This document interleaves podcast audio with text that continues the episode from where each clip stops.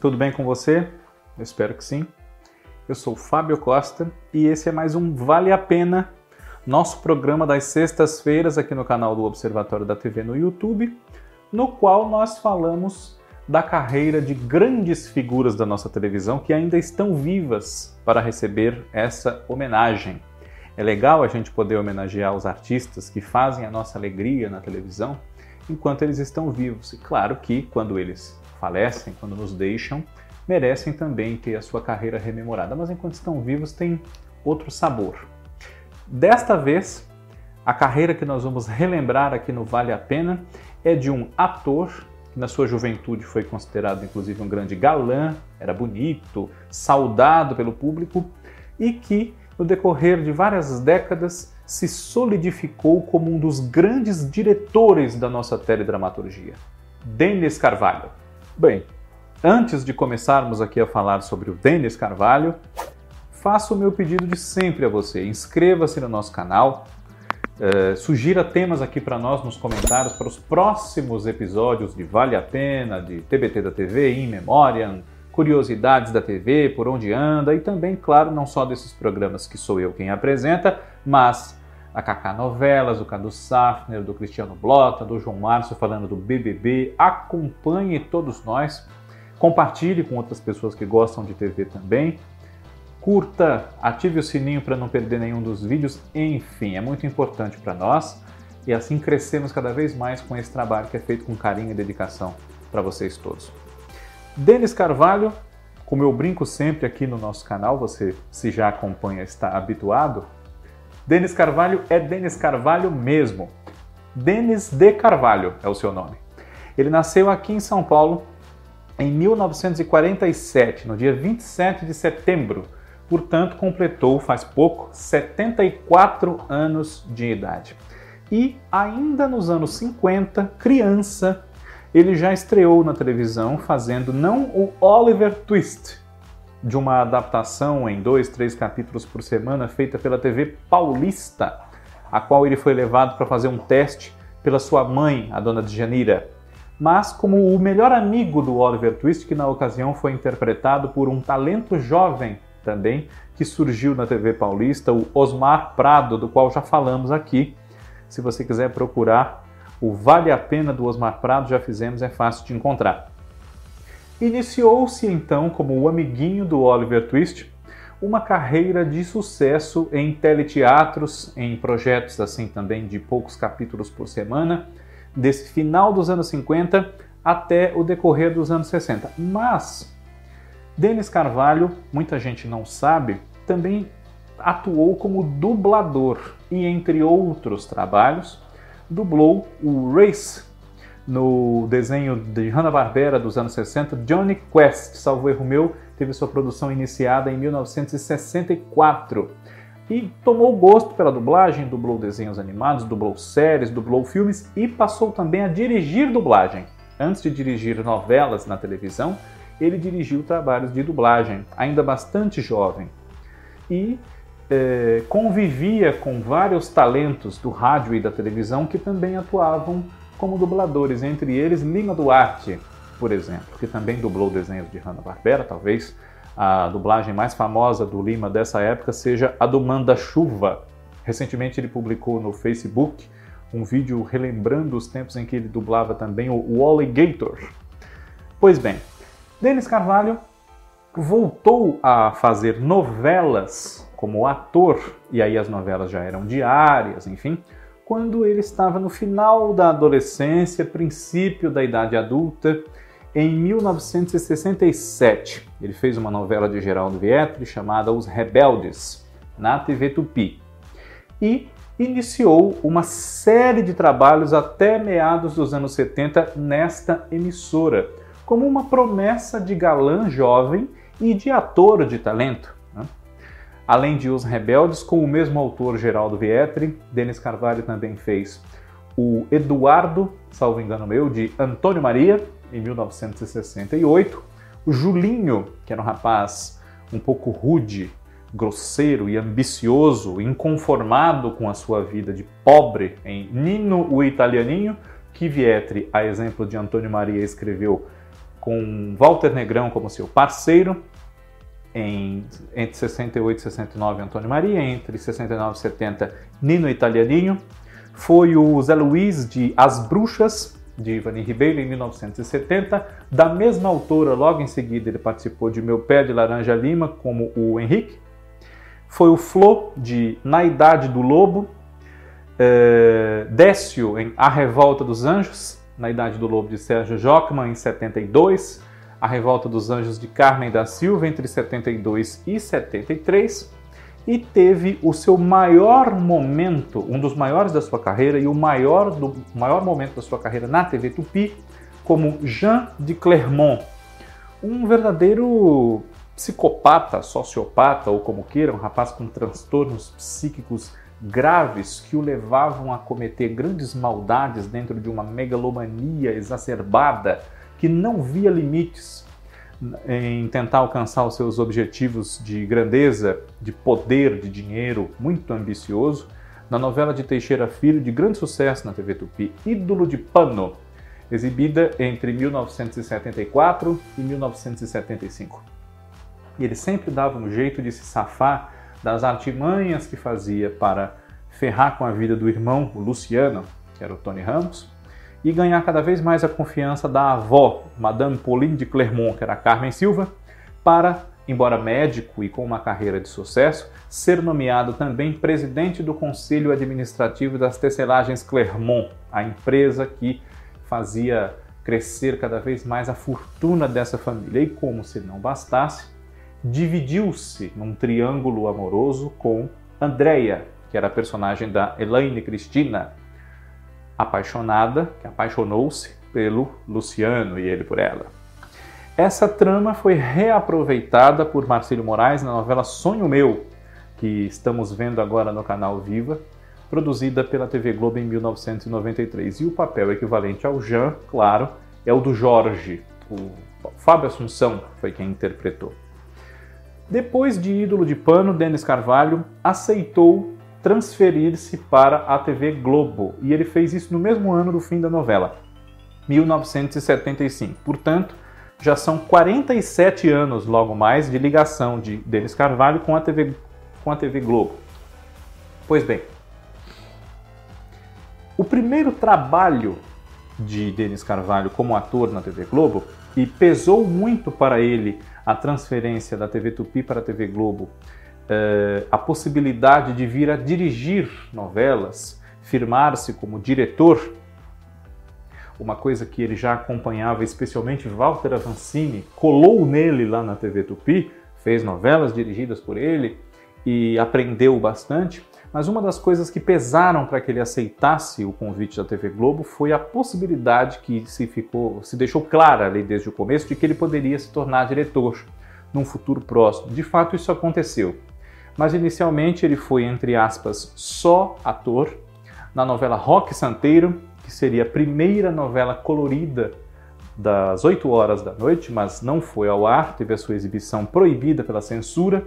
Em 1975, o papel dele nessa novela do Dias Gomes seria o de Roberto Matias, um galã de cinema uh, que foi escalado para viver o papel de Rock Santeiro num filme sobre a vida desse mártir da cidadezinha de Asa Branca.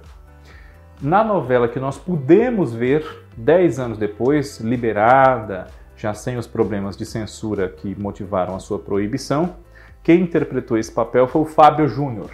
E em 1985, Denis Carvalho fez uma participação afetiva, a gente pode dizer até, como Tomazini, o produtor desse filme, que cobrava muita agilidade e contenção de gastos do diretor da fita, Gerson do Vale, que era o Everton de Castro.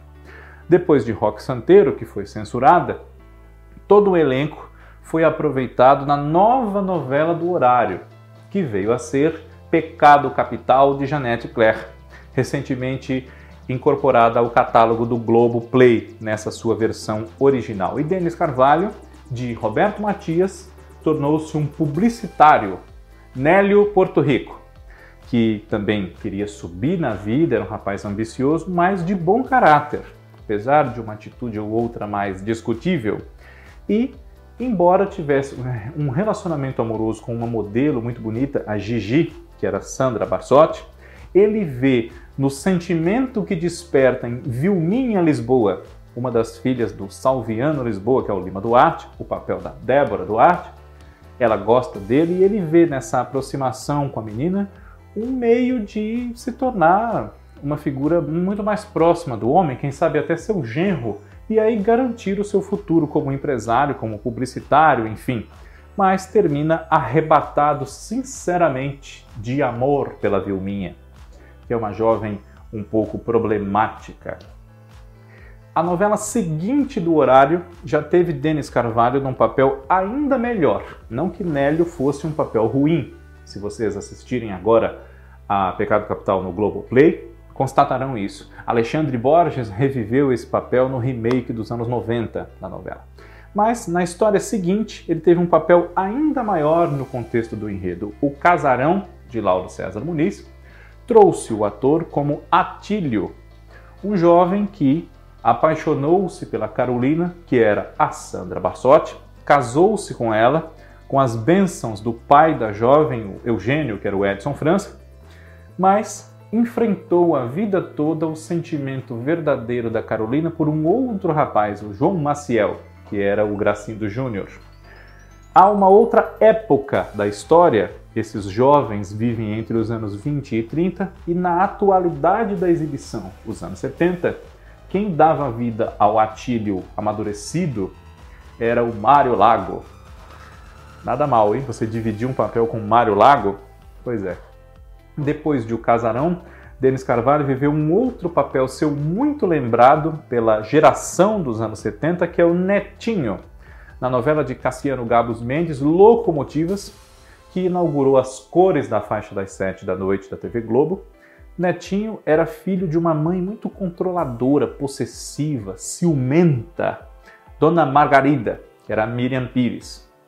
E essa mãe atrapalhava a vida dele, não queria que ele se casasse. Ele era um rapaz bonito, requisitado, teve ali várias ameaças de romance com meninas bonitas, a exemplo da Patrícia, que é a Elisângela, a Renata, Thaís de Andrade, mas quem conquistou mesmo o coração do netinho foi uma mulher um pouco mais velha, que ele teve por muito tempo na conta de uma amiga, a vizinha Celeste, que era a Ilka Soares.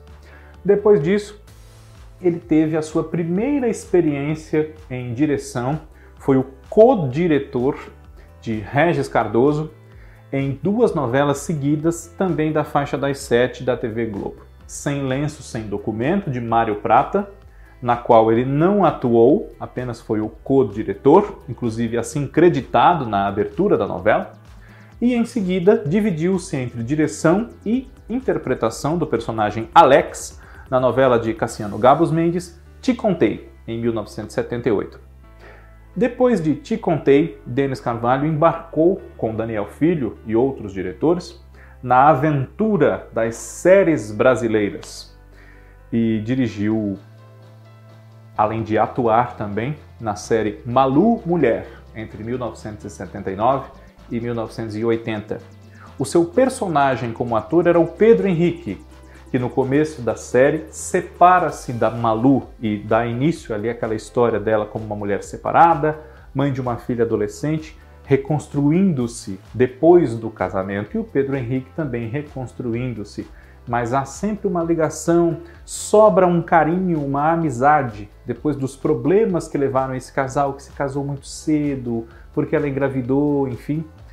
Fica algo de bom, apesar do jeito torto e ruim como o casamento termina e nós acompanhamos nos primeiros episódios dessa série, que é um marco da nossa televisão.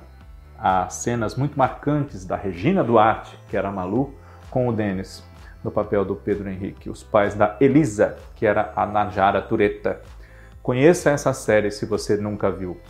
Em 81, Denis Carvalho dirigiu outra série, Amizade Colorida, protagonizada por Antônio Fagundes, na pele do Edu, um fotógrafo que tinha várias conquistas amorosas no seu currículo, entre aspas, e nesse mesmo ano o ator viveu um momento marcante também da sua carreira numa novela de Gilberto Braga, uh, chamada Brilhante.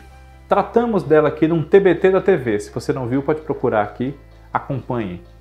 Ele foi o Inácio, um jovem que era homossexual e era muito angustiado, muito triste, sofria muito por não poder viver como ele gostaria, já que a sua família, muito rica, muito tradicional, os poderosos Newman, donos de uma indústria de joias, enfim, eram bastante exigentes no sentido de que ele se casasse, constituísse família, tivesse filhos e fizesse jus à posição de herdeiro homem do patrimônio do Dr. Victor Newman, que era o Mário Lago. E a sua mãe, Dona Chica Fernanda Montenegro, não queria aceitar a, a natureza sexual do seu filho e por isso quis casá-lo com Luísa, que era a Vera Fischer. Esse personagem foi muito tolhido pela censura, apesar dos ventos da abertura, alguma coisa mudando no Brasil, mas realmente foi muito difícil para o ator e para o autor levarem adiante esse personagem, que é um marco na carreira do Denis Carvalho, apesar dos problemas que a novela é, enfrentou.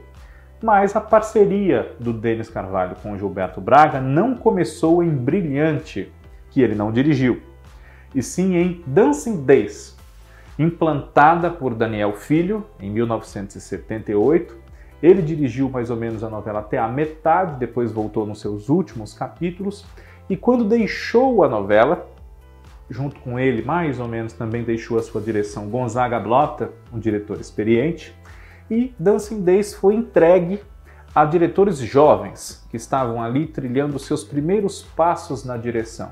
O próprio Denis Carvalho e Marcos Paulo, os dois com um histórico semelhante de galãs jovens que queriam ser um pouco mais do que as promessas de novos Francisco Cocos e Tarcísio Meira. Não que isso seja nenhum demérito. Francisco Coco e Tarcísio Meira estão entre os dois, estão entre os grandes, os dois, expoentes da nossa televisão.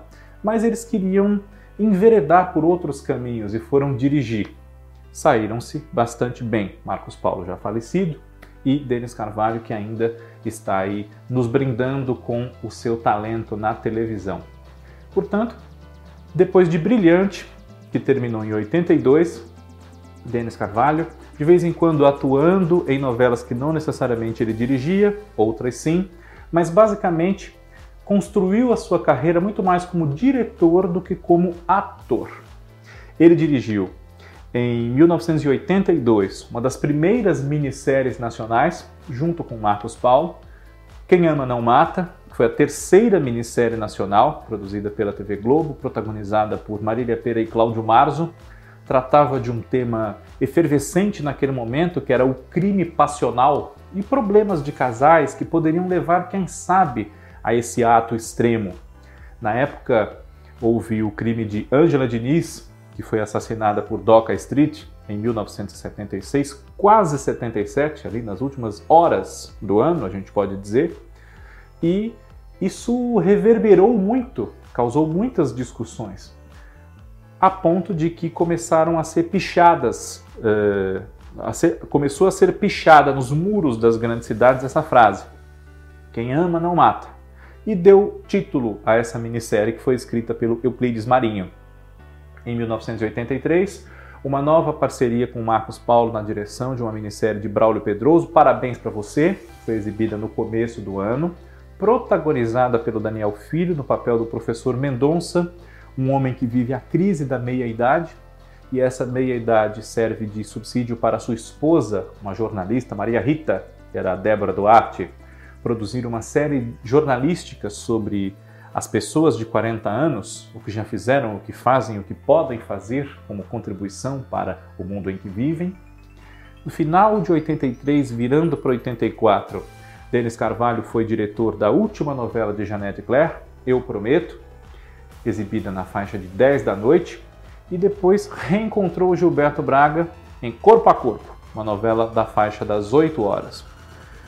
Nova novela das oito em 86, a segunda versão de outra novela da Janete Claire, Selva de Pedra, que Denis assumiu por volta do capítulo 20 depois que a novela foi implantada por quem? Walter Avancini. E além de Denis, dirigiram esse remake também o José Carlos Pieri e o Ricardo Waddington. Roda de Fogo, de Lauro César Muniz, a novela seguinte da faixa das oito da TV Globo, protagonizada pelo Tarcísio Meira como Renato Vilar, também leva a assinatura de Denis Carvalho.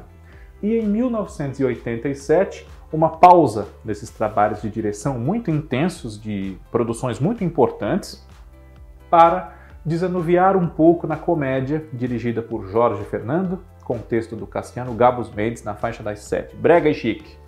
Ali vivia um marceneiro, Baltazar, um pouco grosseirão também, metido a conquistador, a galã das menininhas, mas cujo coração batia mais forte mesmo era por uma vizinha ali do seu bairro, a Rosemary, interpretada pela Glória Menezes. E o Baltazar, embora tratasse um pouco rudemente o seu sobrinho Bruno, que era o Cássio Gabos Mendes, gostava muito desse menino que ele criava. Né? O menino não tinha mãe, não tinha pai, e era criado pelo Baltazar, eles moravam ali na marcenaria mesmo. Ele vivia chamando o menino de burro, de anta, mas gostava muito dele. Depois, em 88, Dennis dirigiu aquele que ele considera o maior sucesso da sua carreira como diretor e no qual ele também atuou como ator, Vale Tudo, uma novela de Gilberto Braga, Agnaldo Silva e Leonor Vasser. O personagem dele que entrou mais ou menos no meio foi o William, uma possibilidade de felicidade amorosa para a alcoólatra Heleninha Reutemann, que era a Renata Sorrá.